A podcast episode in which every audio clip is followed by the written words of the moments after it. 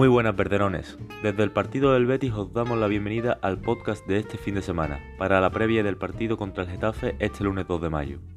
Tras una merecida fiesta por parte de la plantilla y la afición, el equipo se muestra ambicioso de cara a los últimos 5 partidos de liga.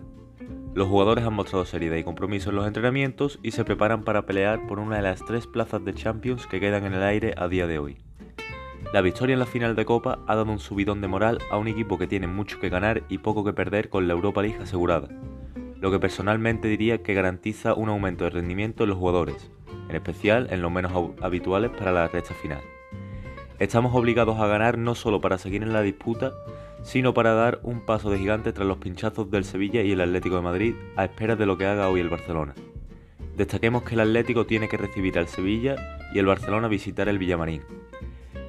Ya entrando en la dinámica del partido que nos toca, empezamos por señalar las bajas ya conocidas de Montoya y Camarasa, a las cuales se le suman las de Bartra, que forzó para la final a pesar de unas molestias, y Carballo por precaución, además de Akuku sancionado por tarjeta roja.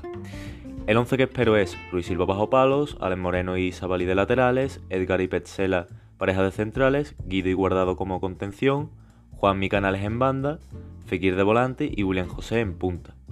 Otras posibilidades que veo son las, titularidades de Miranda y Tello. El Getafe, por su parte, llega al partido desahogado tras vencer en Balaídos, pero no virtualmente salvados todavía, por lo que no se espera que, se vayan a ser suaves con nosotros, e irán a por todas para certificar la permanencia lo antes posible.